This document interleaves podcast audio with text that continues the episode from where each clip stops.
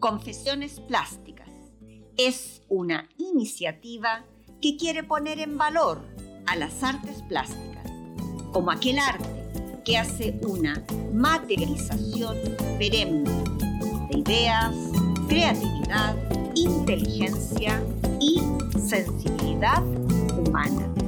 En este mundo actual, en este mundo que parece que nos cae a pedazos, es el arte plástico quien nos puede rescatar, pues el arte nos trasciende. Hola, hola, ¿qué tal? Aquí estamos en un nuevo capítulo de Confesiones Plásticas. Me es absolutamente necesario compartir el quiebre emocional que he sentido en estas últimas semanas. He vivido una resonancia y una empatía dolorosa con las imágenes y con las vivencias relatadas por los miles de migrantes llegados en pateras o cayucos a las costas de las Islas Canarias. Entre el primero de enero y el 15 de noviembre han llegado 16.760 personas, es decir, un mil por ciento más que en el año 2019. Solo entre el 11 y el 15 de noviembre han llegado 2.500 personas y finaliza noviembre de este año con 8.000 migrantes desembarcando en las costas de las islas. Ver aquello y más aún ver como en tiempos de pandemia un grupo humano conformado por hombres, mujeres, niños y bebés se suben en estas paupérrimas embarcaciones y cruzan el mar Mediterráneo, encoge el alma y luego de encogerla la hace trizas. Ese mar Mediterráneo de costas de belleza sin igual, de aguas tibias y calmas para los veraneantes. Se torna un monstruo devorador de fauces insaciables para los migrantes. Si todas las imágenes son terribles, si todas las historias humanas que están tras cada una de esas vidas me rompen, ver la imagen de una mujer quebrada en llanto y dolor al ver que su pequeño bebé cae al mar, observar la cara con ojos desencajados al ver que el Mediterráneo se traga a su hijo sin miramientos y sin ánimo de regresarlo a sus brazos de su madre, han podido con mi estado de ánimo. En el muelle de Arguineguín se ve a la Cruz Roja en una situación insostenible. Ya no pueden atender a más personas. Niños que han visto cómo sus madres caían al mar y no lograban ser rescatadas. Madres que pierden a sus hijos, hombres que pierden a sus hijos o a sus hermanos. El dolor que trasunta todo aquello es inenarrable. Mas en todas las entrevistas que he escuchado de este lado de la costa o del lado de alguna costa africana, la respuesta es la misma. España o la muerte. Una se pregunta por qué han de sufrir a tal extremo, por qué un grupo humano tiene futuro alguno, por qué la pobreza llega a tales extremos que les hace surcar los mares en aquellos cayucos de infierno, sabiendo que pueden perder la vida en el intento. ¿Cómo puede ser que tenga tan poco, que se tenga tan poco, digo, que la certeza de la muerte no sea un freno que impida un viaje del demonio. Los habitantes de Canarias, isla reina del turismo inglés y alemán, de grandes fiestas, holgorio y verano eterno, se han volcado en sus calles con comida y abrigo para seres humanos que no conocen y que hasta ese entonces importaban a nadie. Personas que en un intento desesperado por vivir en dignidad han navegado las aguas del abismo y las tinieblas.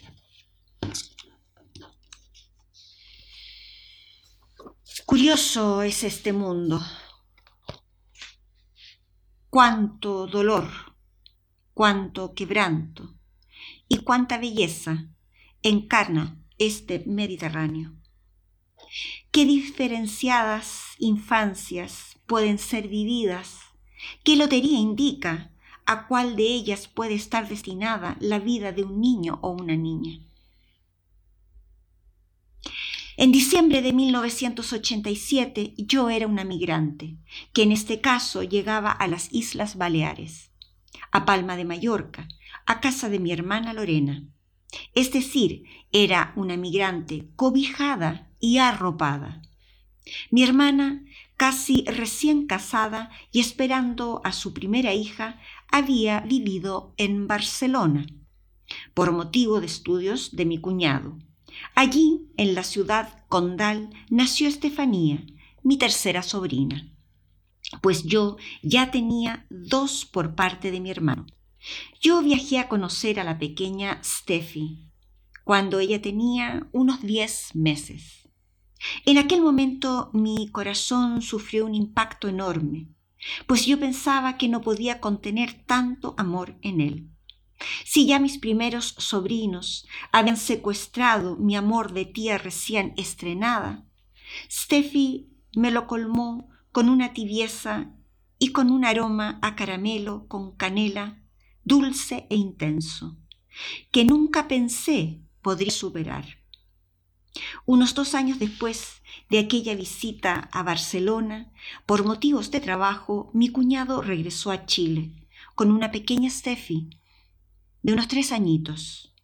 Mi hermana llegó tres meses después.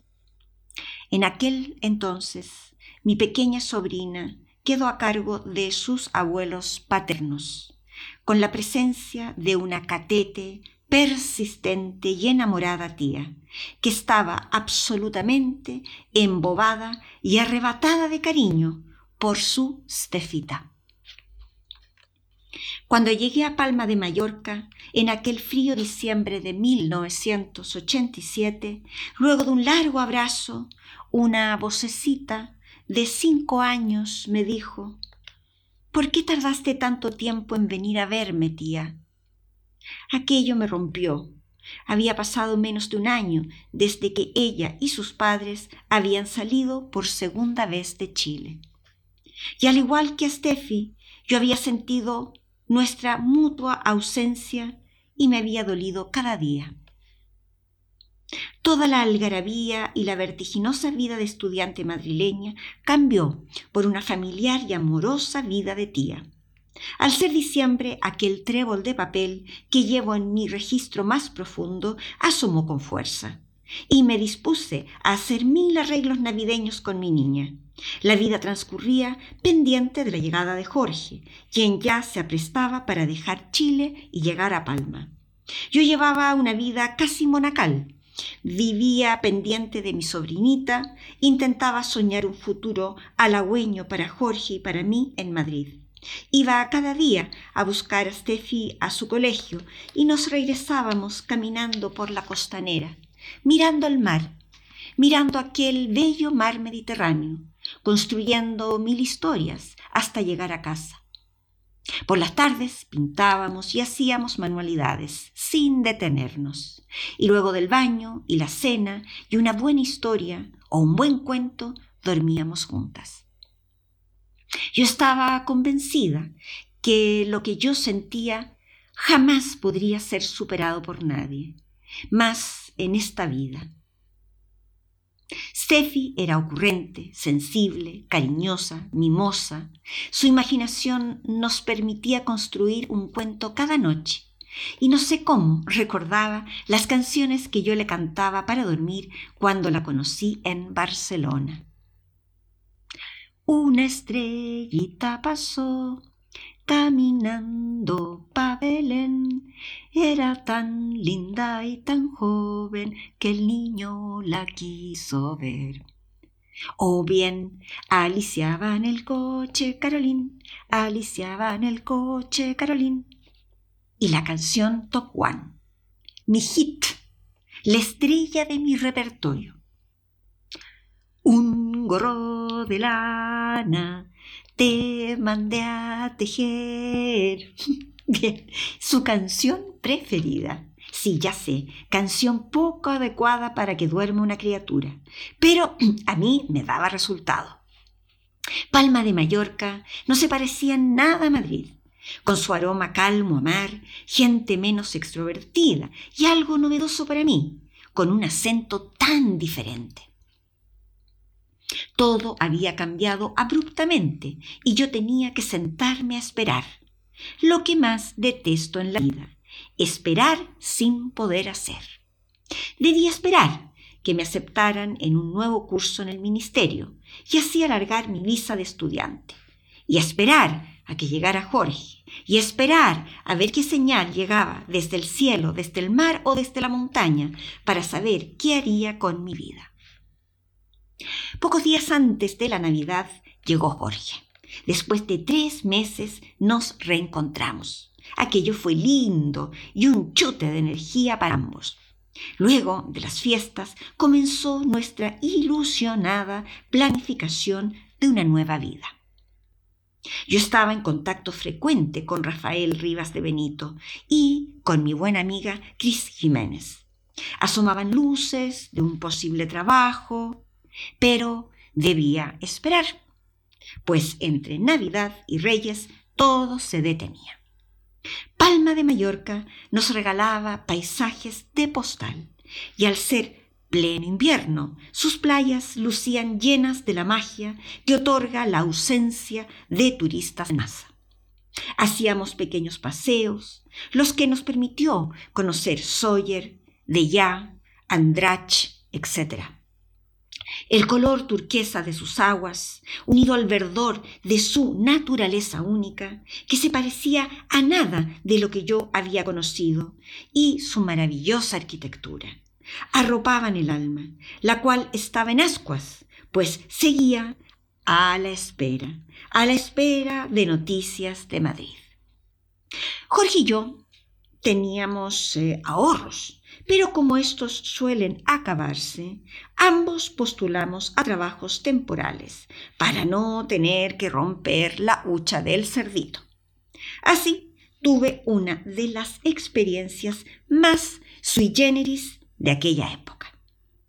Me anoté en una agencia para hacer cuidado de ancianos y niños. Un buen día me llamaron para que fuese a cuidar a una niña de cinco años, mientras sus padres iban a cenar a una fiesta. ¡Uh! dije yo. Esto está para llegar y cantar. Con la experiencia que tengo yo con Steffi, será facilito. El padre de Tania, como se llamaba la bendita criatura, me llamó y me dio una dirección, sitio en el cual debería esperarle. Allí me recogería y me, me llevaría hasta su casa. Mi hermana y Jorge me llevaron en coche hasta la dirección señalada. Yo no advertí nada, pues si en algo soy pava en esta vida es en la marca de los coches. Pero al ver la cara de Jorge pensé que de algún automóvil importante se trataba. Jorge me explicó al oído que exactamente estaba frente a un Porsche negro, lustroso y brillante, del cual se bajó un hombre con pinta de un joven Brad Pitt, mallorquín, sí. Se llamaría Jauma Bartomeu o Carles, algo así. Y me dice, ¿eres Maite? Encantado, súbete. Yo veía la cara de Jorge llena de envidia porque sería yo quien probaría la velocidad y presteza de aquel Porsche, estilo James Bond. Además estaba enfadado, pues sabía que para mí era lo mismo subirme a una citroneta que a un Mercedes o a un Porsche.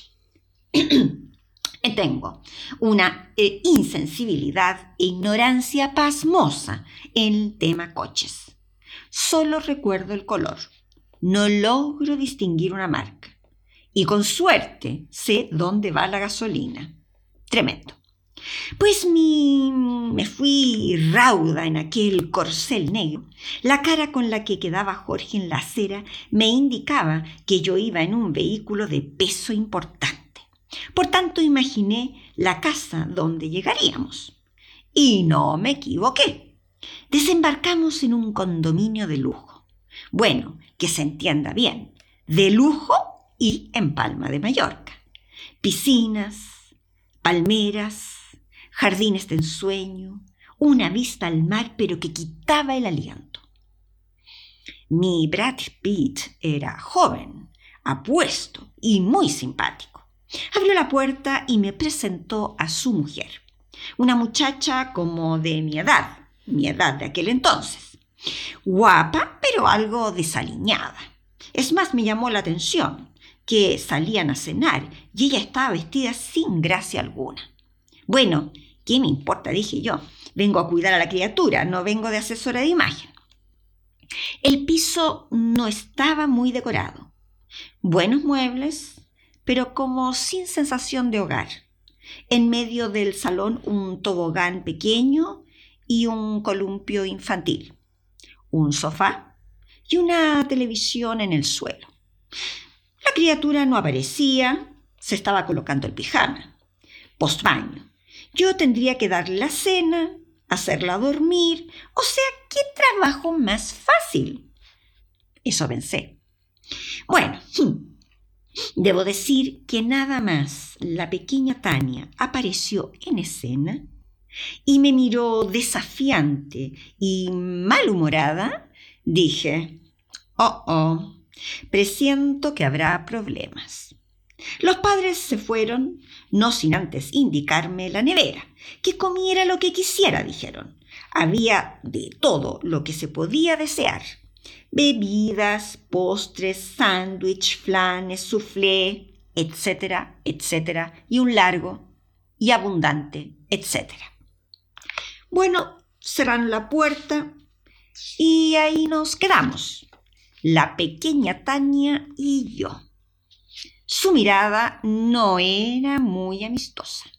Entonces saqué toda mi artillería de lápices, témperas, papeles, cartulinas de colores y todo lo que siempre me había surtido efecto, con mis sobrinos y con los amigos de mis sobrinos y con mis primos pequeños y con los amigos de mis primos etcétera, etcétera.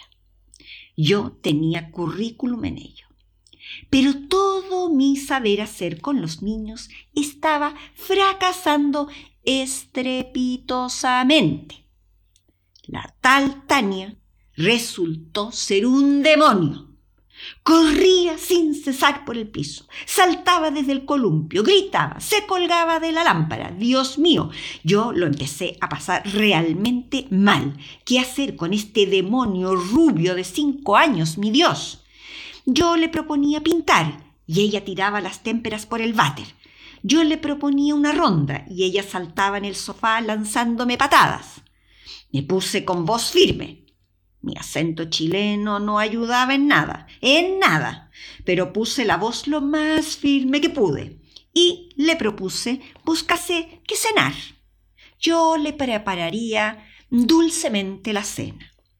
Le preparé la bandeja bonita, haciendo corazones con las zanahorias, florecitas con el tomate, arbolitos con los brócolis y lechugas, Aquello fue peor.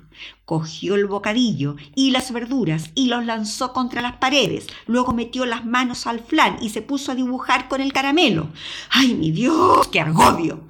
El demonio de Tasmania, o sea, Tania, no cesaba. Yo estaba ya sin recursos. Ella me desafiaba y en un momento culmine, con sus cortos cinco años, coge un vídeo, lo conecta y lo echa a andar. ¡Ah! Bueno, dije yo, como no se me ocurrió antes, veremos la Cenicienta, no está mal. Pero no, no, lo que asomó en la pantalla no era la Cenicienta, era la sensualísima película Nueve Semanas y Media con Kim Basinger y Mickey Rourke. ¡No! grité y me planté frente a la pantalla tratando de sacar el vídeo. Nunca se me han dado bien las tecnologías, los on y los off, los play y los pause, los confundo, más aún en estado de nervios. No lograba detener las escenas de los fogosos y creativos protagonistas. donde mi chica apretar para que aquello se detuviese. Le daba las teclas por aquí, a las teclas por allá, y la Kim Basinger, oye, seguía en lo suyo. Mi Dios, que no, que pares ya, Kim, ayúdame. Le di tantas, a tantas, a tantas teclas que pienso estropeé el vídeo, porque se trancó. No logré sacarlo. Pero luego, luego de un tiempo, de un tiempo que se me hizo eterno, se detuvo. ¡Oh, ¡Qué apremio! ¡Qué agobio! ¿Quién me manda a cuidar niños mallorquines? pensaba yo.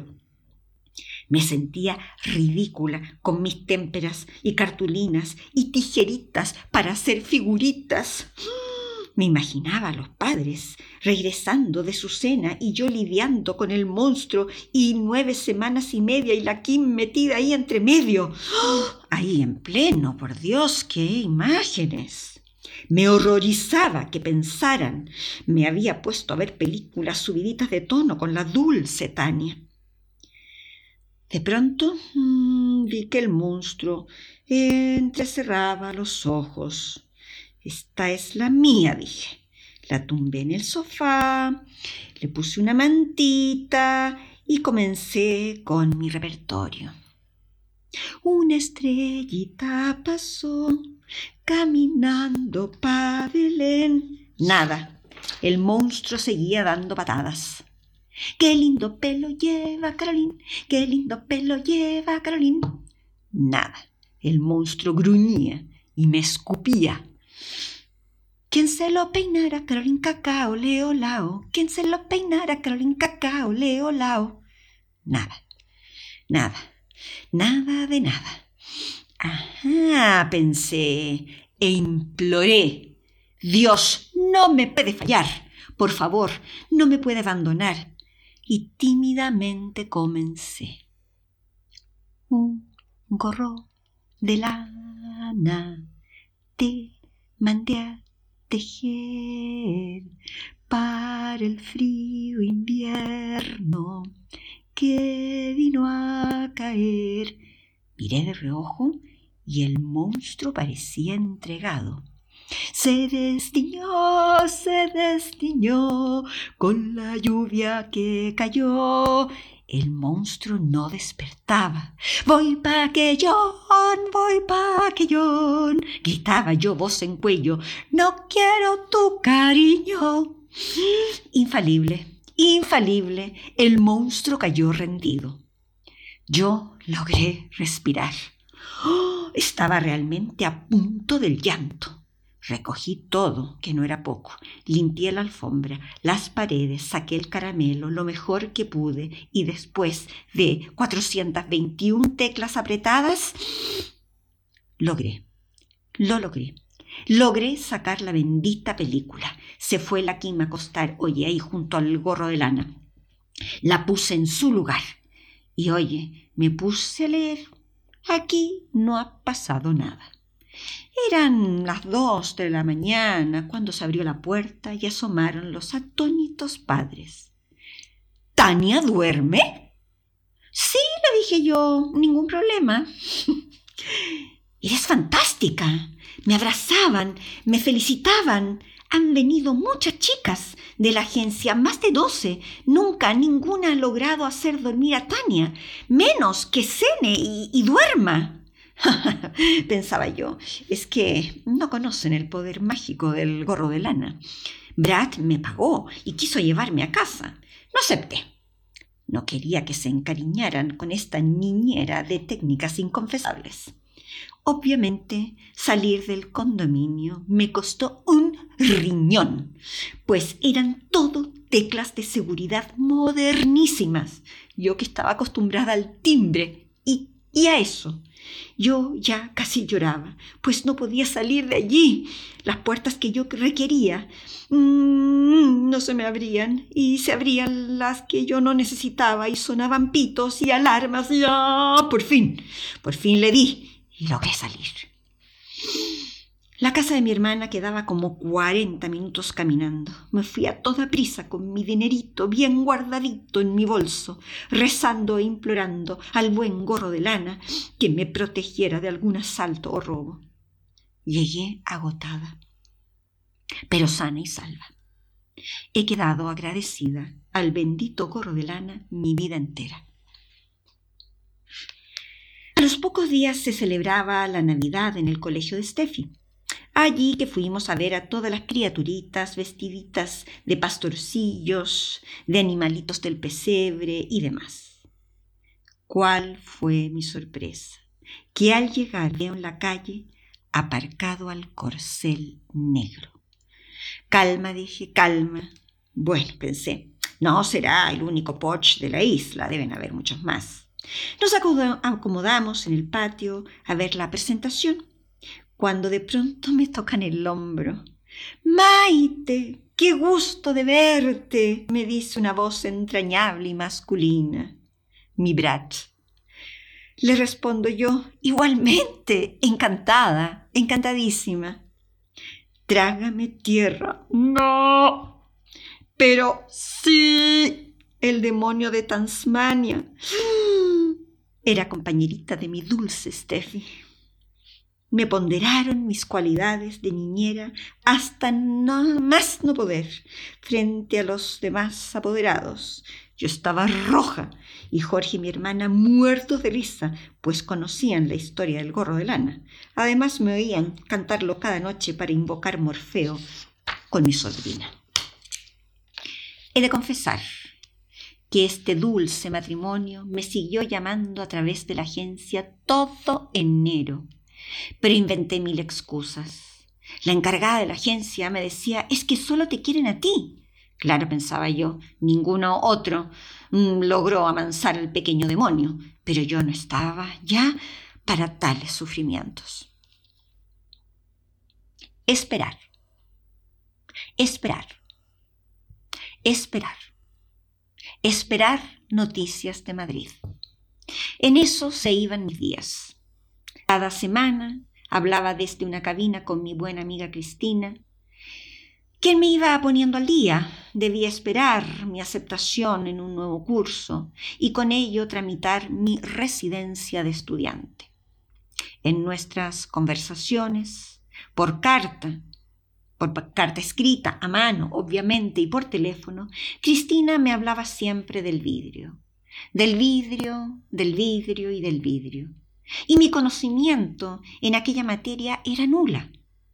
Sus estudios en la carrera de Historia del Arte la acercaron al mundo del vidrio enamorándola a tal punto que nunca más abandonó la investigación del vidrio contemporáneo y todo su quehacer profesional ha estado ligado a esta noble materia. Sus andares buscando y rebuscando las huellas de los artesanos en vidrio la hizo llegar hasta un singular artista. Ella, siempre animosa en transmitir y compartir sus conocimientos, me dio unas vagas indicaciones para que fuese a ver a un amigo suyo, del cual, en el curso, en el ministerio, habíamos visto una obra de su autoría, con la que había obtenido el premio de diseño artesano que otorgaba el mismo ministerio. Sin expectativas y sin saber bien a qué íbamos, partimos una tarde de domingo a Los Talet, a ver a este buen amigo de mi buena amiga. Sabía poco más que su nombre, el cual ya me parecía interesante y cautivante. Luego de tocar el timbre, aquí no habían teclas, nos abrió la puerta un hombre alto, de contextura en vías de ser maciza, barba y pelo hirsutos, grises y tiesos. Parecía que una manta de brillos estelares lo cubría por completo con esa aura de astros mallorquines sellados por John Miró. Revoloteando por su cabeza, se presentó con una sonrisa de medio lado y con un humor muy particular. Soy Pere Ignasi, el amigo de Cristina. Supe de inmediato que estaba frente a un artista único y a una persona irrepetible. Me costaba entenderle, su acento cerrado por un lado y sus ideas poco asibles. Por otro, me hacían mantener toda la atención en él para poder decodificarlo correctamente. Nos presentó a sus cuatro hijos, una chiquillada alegre y revoltosa, libre y juguetona. También nos presentó a Juanita, su entonces esposa, mujer entrañable, cariñosa y trabajadora como la que más. Ella dirigía aquel barco mallorquín. Perignasi nos hizo pasar a su taller, el cual estaba en la parte posterior de la casa, entre un jardín tan enmarañado como su pelo. Entrar allí fue atisbar un mundo que yo nunca había visto. Mi conocimiento del trabajo era nulo, ninguna experiencia, ninguna relación, ninguna referencia. El calor que desprendía aquel espacio avivaba mi idea de que había entrado en la fragua de Vulcano de Velázquez. Trozos de vidrio por doquier, jarras, botellas, bastones, vasos, platos, discos, tulipas. Había entrado en el mundo vidrio, sin saber que aquello existía. Ya digo que entender a Perignasi se me hacía difícil. Era, y ha de ser aún, un ser curioso. Recuerdo con gran risa su explicación sobre las cuentas de los insumos básicos. Que si no pagas el agua, oye, el problema no es tuyo, es de quien te lo cobra. Pobre Juanita. Ay, ay, ay. Al rato de escudriñar todo ese mar de vidrio, con piezas a medio hacer, piezas rotas, piezas enteras, Perignasi comenzó su danza, como si de un Nureyev en el Teatro Real de San Petersburgo se tratase. Con un punzón cogió esta líquida y viscosa materia, luego comenzó a hacerla girar, cada vez más, con mayor velocidad, Giraba, giraba y giraba, agitando sus brazos como un bailarín en éxtasis. Depositaba la masa caliente en polvos de colores y volvía a girar y a girar y a girar. Entonces nuestra mente, eh, mente que quería identificar lo que veía, decía, es un plato.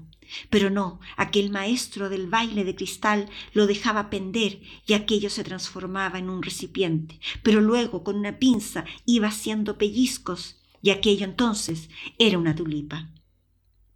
Todo era un baile de una alquimia única, de máxima belleza, una danza de vulcano en pleno campo mallorquín. Todo era objetos, todo eran utensilios nunca antes vistos. Todo nacía de aquel espacio que parecía un pequeño horno como un vientre creativo, caliente y gelatinoso. Pere estaba en otra dimensión. Pere estaba transportado en un mundo ajeno al pago del agua, de la luz, del pan o los tomates. Pere giraba, Pere subía y bajaba sus brazos con aquellos punzones que parecían lanzas de una batalla sin enemigos. Pérez soplaba esta masa y a través de aquel soplo daba vida a nuevas y extraordinarias formas, formas lisas, formas con nervaduras, formas densas y macizas, y otras gráciles y transparentes. Los pelos de Pérez se hacían más y más brillantes, más y más hirsutos, su cabellera subía hacia los cielos y no tenían la capacidad de descender. Yo estaba extasiada. Nunca había vivido algo semejante. Aquello era un paréntesis en el mundo que giraba afuera, lejos de la fragua de este vulcano de los Talet. Parecía que todo ya había alcanzado su momento cúlmine, pero cuán equivocada estaba. A Pere le faltaba su pirueta final, su último arabesque para dejarnos a todos cautivados y rendidos a sus pies. Pere cogió un trozo de aquella viscosa masa viva, el vidrio caliente, y comenzó a soplar, y a soplar, y a soplar. Quienes estábamos allí no dábamos crédito como se iba formando un gran globo de vidrio. Pere colocaba arenillas de colores y aquello se iba transformando en una bola de matices transparente con tintes de arreboles de un ocaso frente al Mediterráneo. Pere soplaba y soplaba, la bola crecía y crecía. Y de pronto un sonido sordo nos detuvo el corazón y el giro del mundo también se detuvo. Un estruendo nos dejó paralizados y ya nada más se movió en aquel vientre de fragua. Cuando pudimos salir del aturdimiento entre polvos de estrellas rotas, vemos a un Pere con los pelos disparados, más parecido a un Saturno de Goya que a otra cosa. La bola había estallado y su sonido nos había dejado a todos aturullados, sin habla. Nunca me había pasado, fue lo único que se escuchó. Jorge quedó con una esquirla en su mejilla y todos fuimos cubiertos con polvo de estrellas, hasta en lo más recóndito de nuestro ser. El único que nos inquietó ni se movió fue su viejo y gordo gato, quien luego de un hondo bostezo permanecía impávido en su sofá, cubierto con una manta de cristalitos desde antes de nacer. La escena fue cinematográfica y todos los que allí estuvimos no la hemos olvidado.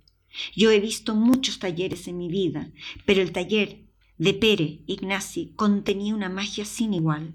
Era una detención, un paréntesis en el mundo conocido. Nunca he visto piezas de tal belleza. Un simple cuenco puede ser una obra de arte sin igual. Piezas ápticas con un respeto y una devoción absoluta a la esencia de aquella materia. Pere nació en Zapobla, un pueblo de Mallorca, en el año 1949. En 1963 se inició en el mundo del vidrio, en una pequeña fábrica artesanal de la isla. Cerca de 1970 se trasladó a Consell, una fábrica que le permitió inspirarse y crear. En 1977, el señor Guillem Vidal le cedió un espacio en el Figueral, donde instaló un horno y comenzó su creación en solitario. Su conocimiento se basa y se construye en el recorrido de todos los hornos vidrieros que conoció en su juventud. En 1980 e instala su propio horno en Los Talet, donde yo le conocí. Hoy por hoy Pere es todo un referente en el mundo del vidrio, en el mundo del vidrio soplado. Su trabajo docente e investigativo, desarrollado en su natal Mallorca, lo hacen merecedor del título de maestro vidriero. Hoy trabaja con uno de esos chiquillos revoltosos que yo conocí, Gabriel Ignasi.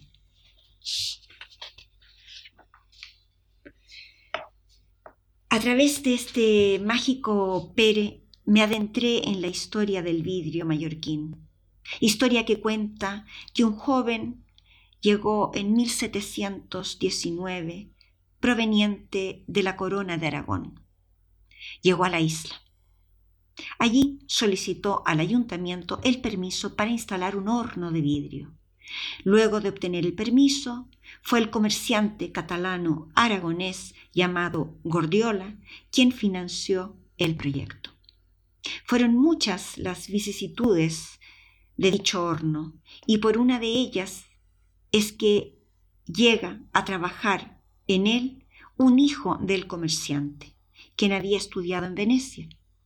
En 1790 se publica un repertorio de croquis de lámparas, elenco de arañas y lucernas, las cuales eran realizadas para iluminar los palacios de los reyes de Europa y otras mansiones, todo hecho en los hornos de Gordiola. La historia de la marca Gordiola está en el sello de identidad de la isla. Y aunque Pere no trabajó directamente en dicha fábrica, tiene su acervo, tiene en su ADN toda la historia del saber hacer del vidrio mallorquín.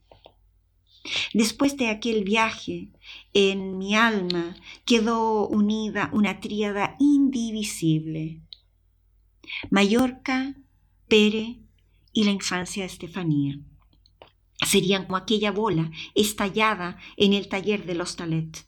Me inundó de manera sorda, me conmovió y quedó alojada por siempre en una esquina de mi corazón. El mar Mediterráneo me dejó perpleja de belleza, de perfección estética y de sensibilidad para con la naturaleza.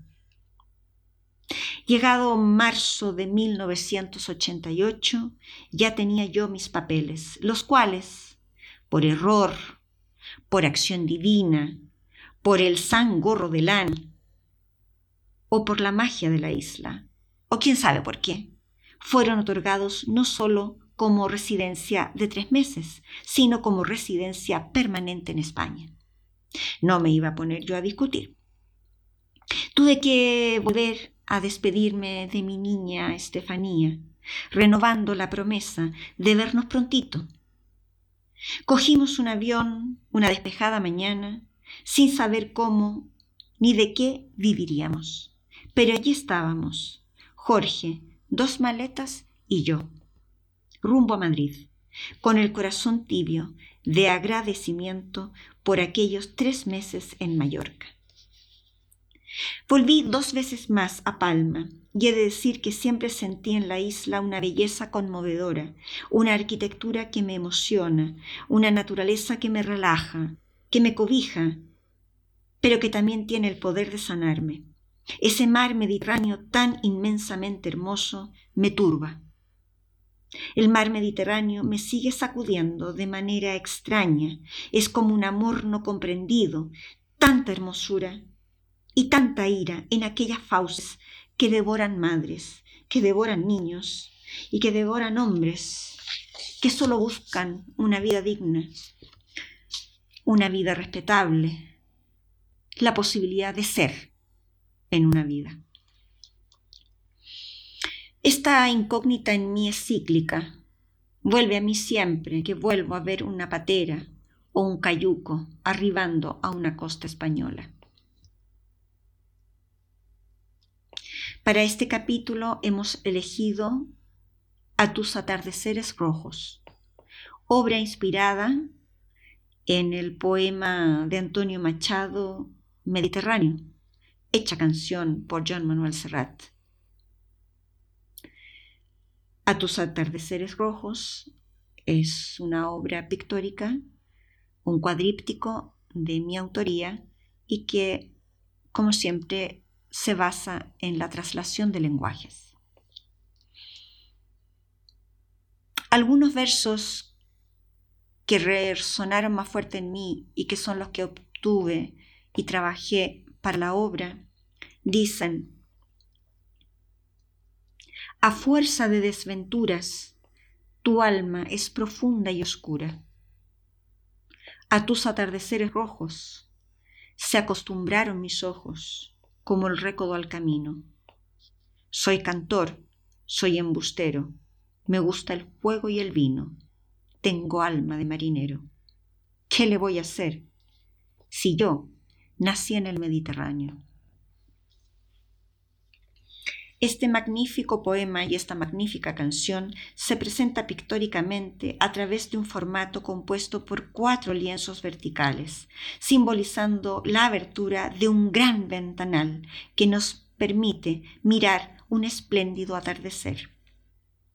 La fuerza de las manchas de tonalidades rojas, amarillas y anaranjadas nos dan una atmósfera de gran energía y pasión, la misma pasión que siente y expresa Machado cuando le canta al Mediterráneo. La obra tiene una baja línea de horizonte, por tanto todo es cielo, todo es libertad, ensoñación y expansión del espíritu. Los trazos otorgan vitalidad, movimiento y una dirección inequívocamente horizontal. El ojo va pasando de lienzo en lienzo sin perderse, pues la fuerza arrolladora del color y las direcciones guían hasta el final de la obra. Entonces el ojo sale para volver a entrar, puesto que la fuerza es tal que vuelve a llamar la atención de la mirada. En el segundo lienzo se encuentra la esfera del sol en el ocaso y logra ser el punto de interés, el punto de atención de la obra total. La pintura se satura en la fuerza de los colores complementarios, mas el comienzo y el final de la misma dejan espacios blancos, llenos de luz, que permiten el necesario descanso visual, logrando así un buen equilibrio. A tus atardeceres rojos se acostumbraron mis ojos. Este lienzo, luego de impactar a quien lo observa, lo atrapa y es el ojo el que queda observando y escudriñando un intenso crepúsculo lleno de pasión, fuerza y energía. El cuadríptico nos permite la pausa y el descanso visual necesario al pasar de lienzo en lienzo y nos invita a observar este extraordinario atardecer mediterráneo, aquel intenso y contradictorio mar Mediterráneo. En un próximo capítulo, estrenando vida madrileña y a clases nuevamente.